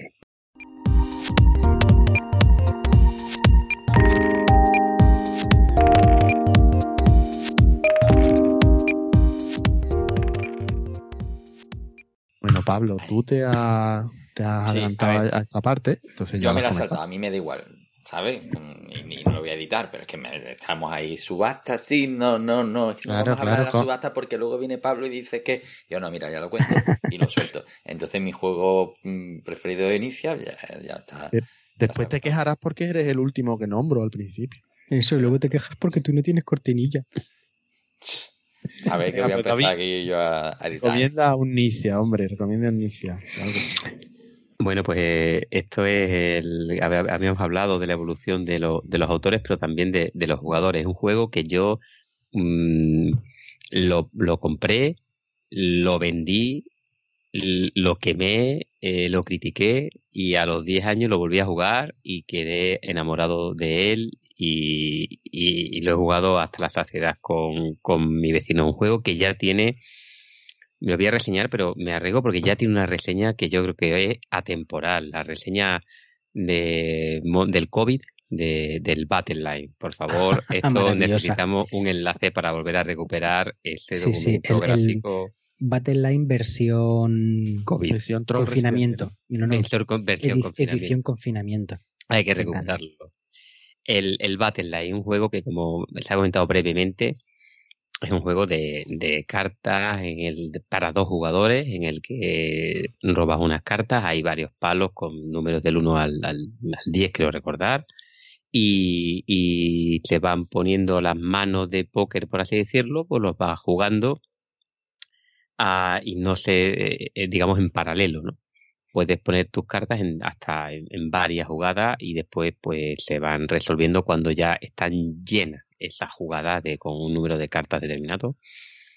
Y, y gana pues el que más manos llega cada una representa pues una especie de como de combate. Y es un juego que, que, que es de los que yo me siento a jugar cojo las cartas y digo ya estoy metalizado o sea, no he puesto ninguna carta encima de la mesa y ya estoy con el culo apretado. Porque no sé si poner una carta alta, una carta baja. Eh, la carta si tengo colores, no tienes colores. Es tensión pura y dura desde la carta número uno. Es un juego que se explica en cinco minutos y es un juego para jugones. Se disfruta cuando el que tiene delante tuya tiene el colmillo retorcido y, y sabe lo que está haciendo. Y aquí se cuentan las cartas porque es fácil de contar hay 5-5, te falta uno mm, o lo, y lo va a robar o tú, si lo roba tu contrincante te viola, si lo robas tú lo violas a él y cada vez que robas una carta estás pendiente de si te sale ese número que te falta para hacer la escalera o, o el trío o el color. Y es para mí un, un juegazo para dos jugadores que, que es brutal. Tiene numerosas ediciones. La original creo que es Soten Totem, que yo la vi y tiene un arte como muy de Asterix, ¿no? Como lucha Sí. de, de Celta. Y yo lo vi y decía, este juego es una basura. ¿Qué tipo de carta basura es esta? Así que nunca quise jugarlo. Después GMT lo compró y se lo licenció a GMT con ba- batalla de Alejandro Magno. Unas cartas absolutamente horrorosas, con una especie de icono feo de falange, eh, elefantes, cada carta, cada número tenía pues, un tipo de tropa macedonia, ¿no? De tipo de la antigüedad. Ese fue el que compré. Lo jugué muchísimo. eh, con todo la época en la que estaba intentando convencer a todo el mundo de que jugara juegos de mesa y lo vendí porque me parecía demasiado matemático, dema- demasiado, demasiado abstracto. Y, he probado la última reedición que han sacado otra vez en GMT, que por algún motivo lo han vuelto a sacar. Y le han cambiado el tema, han cambiado el arte, eh, el medieval. Y lo recomiendo simplemente porque las cartas son bonitas, eh, de, de- de caballero, arquero y distintas tropas medievales. Incluyen dos de las expansiones que tenía el Sotentoten y otro juego, en las cuales que no las recomiendo, les podéis prender fuego, ¿vale? O sea, jugar al básico, que es estupendo, lo otro sobra. Y, y es un auténtico juegazo, insisto, para mí. Tensión total desde que empieza, porque pones lo que pones, crees que la has cagado. Comprarla. Ya. Coincido. Y, y ya que has gastado tus seis minutos, ¿Shotentoten o Shotentoten 2? Bueno, muy, muy, muy, muy brevemente, hay que decir que es un puto genio. Ha hecho una versión que el Soten Totem 2, que le ha hecho un cambio de tuerca. Entiendo que mm, alguien le habrá dado la idea. Y, y es asimétrico. Y funciona. También lo recomiendo. Es menos bueno, es, peor que el otro. Pero es bueno, o sea, Mm. pero que pero, pero se puede jugar, ¿eh? Yo lo he jugado mucho y me ha disgustado. Y aquí os abandono un momentito. Perfecto. José Mari, Bueno, lánzate. ¿Qué nos recomiendas tú? Venga, pues yo, precisamente en esta evolución que hablamos de, del autor, ¿no? De Inicia y de tantos tipos de juegos, con tanto, con tanta cantidad de juegos que tiene, pues, ¿cómo no había hecho un juego de tipo Legacy? Pues claro que sí, también ha hecho un juego Por de tipo supuesto. Legacy. Entonces yo aquí vengo a recomendar el My City, que es un juego del 2020, que es reciente. Cumple la regla de los dos años de este programa. Sí, sí, aquí el único que no la cumple soy yo. Eh, y bueno, el juego se publicó por Devir, por aquí, por España, y, y es un juego en el que, bueno, básicamente tenemos un mapa y tenemos que colocar una serie de piezas poliominos, triominos o como sea, de Tetris, ¿vale? Eh, eh, que se van sacando de un mazo, se va sacando un mazo con el dibujo de esas piezas y todo el mundo tiene las mismas piezas. Entonces los vas colocando en el mapa y eh, tienes que ir, bueno, pues tiene unas reglas de colocación, evidentemente, con sus huecos, hay un río que no puedes pisar, puedes poner a un lado y otro, hay montañas que tampoco puedes pisar, eh, bosques, pero también hay piedras sueltas que sí debes pisar y mm, arbolitos sueltos que no debes pisar. Así que más o menos eso. Eh, el juego son 24 partidas, ¿vale? Un juego de tipo Legacy en el que cada tres partidas cambia, ¿vale? se van añadiendo nuevas reglas. En cada partida tú vas a ir poniendo pegatinas, porque para eso es un Legacy. poniendo pegatinas en tu, en tu mapita. Entonces todo el mundo empieza con el mapa igual y a lo largo de las partidas, dependiendo de si ganas, pues obtienes unas pegatinas, si quedas segundo, tienes otras, si pierdes, pues obtienes otras, ¿no? Y, vas eh, acumulando características en el mapa o, borrando algunas otras características que había anteriormente, ¿vale? Y ya está, y se juegan hasta que todo el mundo ha pasado, que ya no puede poner más piezas porque ya no le quedan más huecos. Y tiene una forma de puntuación muy sencilla que de nuevo, con las partidas va complicándose un poco, va metiéndole un poquito más de progresión, con otro tipo de losetas nuevas que aparecen y otro tipo de puntuaciones y de bonos de puntuación de si los colocas las losetas del mismo color juntas y demás, por ejemplo. Eh, y, bueno, el número de los de huecos del mapa que hayan quedado libres, pues te va a penalizar y, si son rocas, eh, por ejemplo, te penalizan, si son arbolitos, pues te dan puntos adicionales, etcétera, etcétera. Y te, te van dando una serie de puntos que también vas tachando con un rotu pues, directamente en tu tablero. Y, y a la cuando llegamos a la partida 24, pues simplemente el que más eh, puntitos de progreso haya conseguido durante todas las partidas, pues es ganador. Es un juego que es Legacy, como digo, mm, y que es familiar, es un juego muy sencillo, como, como los que este hombre suele, suele eh, diseñar y que, y que bueno, yo recomiendo porque, porque se echan una, unas partidas bastante rápidas y, y bueno, es una vuelta de tuerca que de hecho creo que mencionaste antes, Joaquín, ¿no? Que, que le ha dado, ha hecho una versión en Roll and Ride, ¿no? Totalmente, hay que aprovechar. Bueno, y de hecho, eh, como yo me salto la norma de los dos años, ha sacado el My Island, que es lo mismo, pero... Oye, pero entonces, una vez agotado, ya eso no hay. No, bueno, sí, tiene un modo de juego permanente a partir de la partida 24. Es que los tableros, digamos, tienen tiene dos caras, ¿no? Y hay una cara por el otro que no, que no es para poner pegatinas, ¿vale? Que tiene eh, los huecos ya predefinidos y ya juegas con todos los tipos de los losetas que se han desbloqueado. ¿no? yo creo que es un buen momento para decir que en el concurso no vale quemar juegos Legacy, ¿eh? Que eso, es la parte fácil. Hombre, Efectivamente. acaba de decirlo del My City, tío. hombre, pues sí, pues sí, pues buena, buena ni adenda. City, ni Charterstone, ni Pandemic no, Bueno, el Charterstone, bueno, no voy a hacer spoilers, pero lo mismo sale ardiendo solo. Tiene que ser con todo, ¿vale? Es decir, precipitadito Y, y, demás. ¿Vale? Igual que los Gloomhaven, si alguien ha conseguido hacerse las 100 misiones.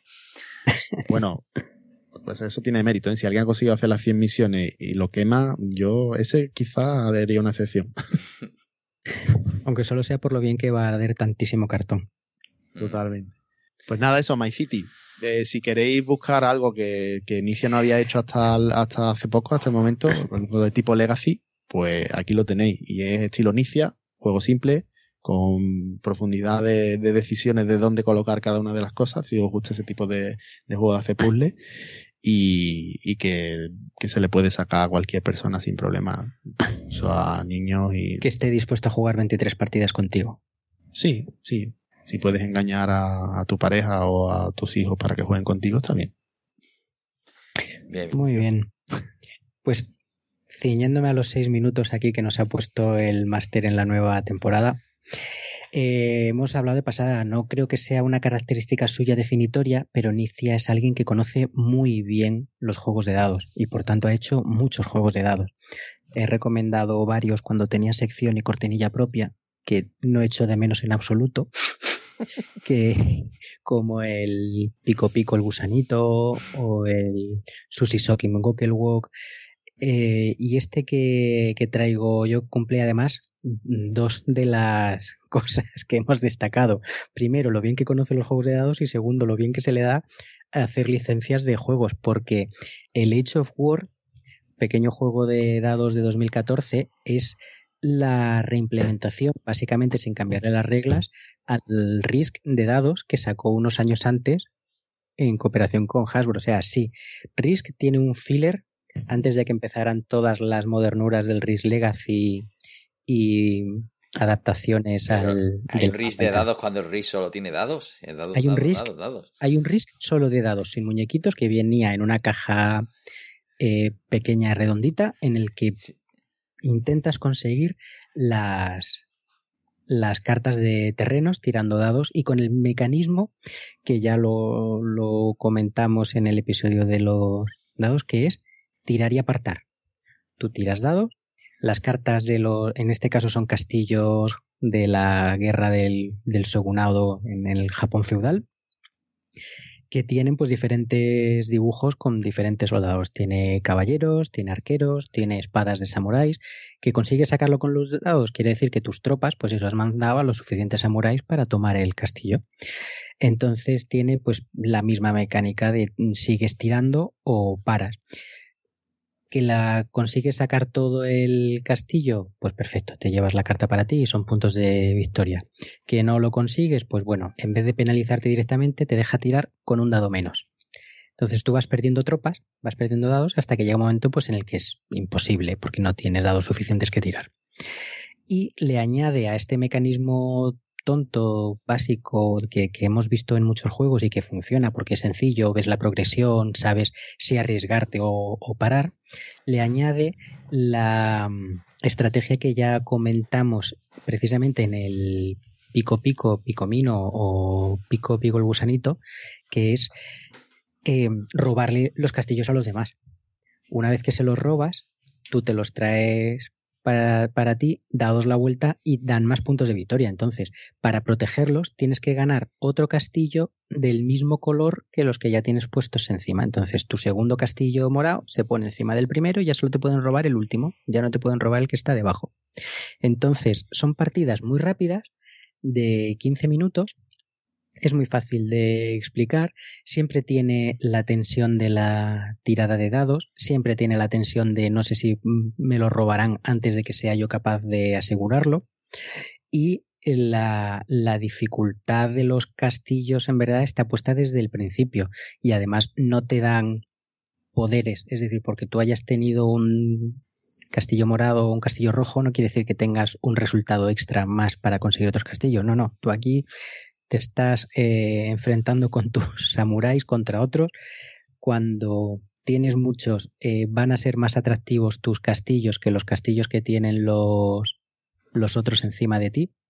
Vamos, que están, lo que van a ser más atractivos los tuyos, perdón, que los que están en medio de la mesa disponibles para todos. Por eso que decía, porque una vez robado, eh, ya se asegura, él no, él no necesita poner otra carta encima para protegerlo. Él ya le da la vuelta porque ya es un señor de la guerra más grande que tú. Y es uno de los juegos, pues lo que te pide un filler, de los de jugar muchas partidas. ¿De cuánto dura una partida? ¿15 minutos? No, dura hasta que te cansas. Mientras estás a gusto en la reunión, pues juegas. Que estáis en una sobremesa tranquilos y de charleta entre medio vas tirando los dados y la partida se te alarga a la media hora. Bueno, pero te lo has pasado bien ocupa poco, es fácil de guardar, es fácil de explicar y la sensación pues esa de que te vas a quedar más no con que ganaste, sino con que conseguiste quitarle el castillo después de que él presumiera que lo había conseguido. Jaja, qué bueno soy, para toma, te lo voy a robar. Y vais a estar riendo durante meses de aquella partida en la que le quitasteis las cartas al, al Bocazas. Oye, ¿y eso si lo hubiera ambientado en Egipto, qué tal? Funcionaba igual. Lo que no sé es que te robabas en Egipto con tropas, no sé, pero con los romanos funciona perfectamente. Yo, yo le pedí le pedí el Kings of War, lo estaban saltando en... ¿En alguna tienda alemana? En alguna tienda alemana y todavía estoy esperando que me llegue. en cuatro dados te hubiera llegado valía euros. Pues lo peor de todo es que sí, en cuatro dados le hubiera llegado ya, porque el amigo se nos fue a, a vivir a, a Emiratos Árabes. Saludos a Cristian. Conocido los ambientes como Bravucon. Quiero mi Kings of War. ¿Cómo se llama? Kings of War. Age of War. Age of War. Age Todavía lo estoy War. esperando. Mm. Qué época. De los pedidos multitudinarios a A Alemania. donde eran Gerbote. Son de Ranguebote, exacto. Oye, ya, ya que bueno, ya que no tengo sección, es que antes lo estuvimos mm, hablando mm, a- a- fuera de micro, ¿no? Que el Modern Art había un Modern Art de cartas, lo cual ya me parece Sí. un nivel de poca vergüenza mayúsculo que a un juego de cartas le hagas una versión de cartas, ¿vale? Así que No, a mí, y eso está bien. Lo que dado, ¿no? Claro, el RIS de dados, tú dices, vamos a ver, pero si RIS nada más que tira dado, coño. ya no, pero tiras eh, dados con puntitos. Esto dices, tienes el RIS de monedas, que tiran monedas en vez de dados. Y digo, "Pues, vale, bien, ¿sabes? Hay una innovación, un cambio estadístico, algo, pero mm, el juego de cartas de un juego de cartas, ¿pero dónde vamos a llegar con las met- el metajuego de las metacartas? Métaselo por ahí. Meta todo. Yo- Pues ya que estamos cerrando, yo quiero decir que encontré el juego horroroso, efectivamente de dados, Escape. No era Exit, era Escape, pero vamos, por lo mismo. Huid. El título os lo debería dejar bien claro. Escapad ni, ni con un palo. No os acerquéis ni aunque Dionisio haga un 25 aniversario del homenaje, un homenaje. Es, eh, el juego es del 98, entonces el 25 aniversario es el año que viene. Nada, no, no entréis. Es infame. Mm, la- las estadísticas además están pensadas para frustrar y para putear, pero para todos. Entonces, porque los dados que tiras son dos dados, y tienes que sacar dobles, pero un dado va del 1 al 6, salvo que no tiene 4, y el otro va del 1 al 7 y no tiene 5. Entonces, ni 6. Entonces es una... ¿Qué me estás contando en este dado? Por eso, no, infame. Vamos Tiene- a dejarlo ahí, vamos a dejarlo ya en todo lo alto y dejemos ya las recomendaciones o no o antirecomendaciones. Que algunos se tienen que ir, que los señores de la casa querrán Así que vamos a pasar ya a, a recoger el juego en nuestra última sección final.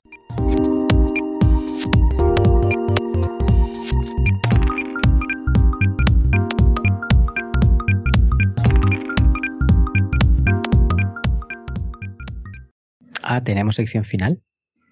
Bueno, aquí es la que eh, tradicionalmente hablábamos de Accessit, de cosas que no se nos han quedado Nah, pero- de lo que hemos hablado. pero eso podemos ser breves. Yo, yo pensaba que recordábamos la fórmula de contacto y nos íbamos. Ah, Sí, eso. Eso también, pero bueno, yo os doy la oportunidad antes de... No, yo, Accessit- no, yo, yo solo te voy a decir en 15 segundos una cosa. Se nos ha olvidado hablar sobre el Winner's Circle, ¿vale? Pero mm, Por ejemplo. juego de Bueno. caballos, no, no voy Sí. a hablar de él hoy, pero eso me ha hecho buscar porque yo tenía la- el recuerdo de que de pequeño había jugado algún juego de carrera de caballos y quería saber si era de Inicia. Y he encontrado, lo he encontrado en la BGG, ha costado, se llama Carrera de Caballos de Feber, ¿vale? Un juego del año eh, infame, creo que es del 88, ¿vale? Lo, lo- lo he perdido. No, Eh, sí, de del inicio, 88, ¿vale? Por favor, que nos de inicio. No, Yo necesito ese no, enlace. porque en aquella época no se ponían los autores, ¿vale? Es- Este tipo de casas, igual que Falomir, no menciona nunca los autores. Igual que pasó con el Imperio Cobra, ¿vale? Así que, que bueno, eh, simplemente he tirado de nostalgia, no es nicias, pero el cuerpo me pedía hablar sobre esto. Si algún oyente lo ha jugado, que comparta alguna alguna imagen, Madre mía. sensaciones, sensaciones. Bueno, recordad de todas formas, queridos oyentes, que estamos deseando ver cómo quemáis vuestros juegos para poder conseguir ese apreciado y, y querido Study in Emerald. eh, Recordamos por que- Canino y Fantástico. Edición homenaje, Resume, resumir las reglas, porque como hemos hecho añadidos, Eso, al- resumimos si alguien nos escucha bueno, a uno y medio, que no diga, es que eso no lo habíais dicho. Pues nada, tenéis que mandaros, mandarnos eh, por alguna de las, de las fórmulas de contacto que vamos a recordar ahora al final, eh, pues un vídeo quemando, destrozando, eh, inundando, mm, eh, triturando algún juego de mesa. ¿Vale? Procurad por favor que si le vais a meter fuego lo hagáis con seguridad y que no queméis las piezas de plástico, que, que eso huele mal. Pero si nos mandáis eso, pues tenéis, os vamos a dar de tiempo hasta el 20 de diciembre, o sea que tenéis tiempo de sobra para decidir vuestra víctima propicia y entráis en el sorteo de esta fantástica edición de, de Study y Emerald de Martin Wallace. Sí. Oye, no valen juegos Legacy. No, valen juegos Legacy. Y aquí la regla de los dos años no aplica. Es decir, si es una novedad que todo el mundo quiere, también podríamos considerarlo. Y bueno, hay una parte de. La creatividad la vamos a puntuar también. Sí, sobre, todo si tiene algún tipo de invocación a alguno de los primigenios, ¿vale? Porque estamos hablando de un juego ambientado eh, en, el universo Lovecraftiano, así que, hombre, un poco de tema. No seamos nicias. Y si alguien es capaz de quemar una primera edición auténtica. Eso es, el, el primero que queme una primera edición auténtica se lo lleva automáticamente y rompe el sorteo. en fin, además, bueno, esos serán minutos de fama impagables para esa persona, evidentemente. Por favor. En fin, y necesita también la rompe. el premio eh, a la vuelta de Navidades seguramente, ya una vez que, que hayamos decidido en el jurado popular además es para compensar ese juego de mesa que te ha regalado tu cuñado, mm, que no lo quieres para nada, ¿no? Y esa sensación agridulce de después de los reyes, además sin ti que regalo, pues, pues ahí estamos nosotros para darte la, la, alegría de verdad. Nosotros somos tus cuñados de verdad. Pues sí, claro que sí. Así que ya sabéis, si tenéis vuestro vídeo eh, preparado donde quemáis cualquier de las fulas, esa que tenéis ahí en la estantería, que no hay manera de sacarla ni con vuestro cuñado, pues nos la podéis enviar por correo electrónico a 3 al cubo arroba eh, nos podéis eh, etiquetar también en Twitter, en ASJM-S o en arroba tecnologería. Eh, tenemos una, nuestro grupo de Telegram de damnificados de 3 al cubo. Nos podéis buscar como podcast 3 al cubo o t.me barra podcast 3 al cubo, todo junto. Y, y, nada, estamos deseosos de recibir vuestras aportaciones a este concurso y bueno, si son otras cosas más eh, serias o más normales o comentarios sobre vuestra fula de inicia preferida, pues por supuesto también mandarnos vuestro cariño. En Ivos también podéis poner comentarios. En Ivos también lo que pasa es que bueno, y ponéis mandarnos el enlace a vuestro vídeo si lo subís a YouTube o a alguna otra plataforma, pues sin problema. Eso es, ahí está. Pues, pues nada. chicos, un placer y nos vemos en el próximo episodio. Adiós. un saludo a todos. Chao.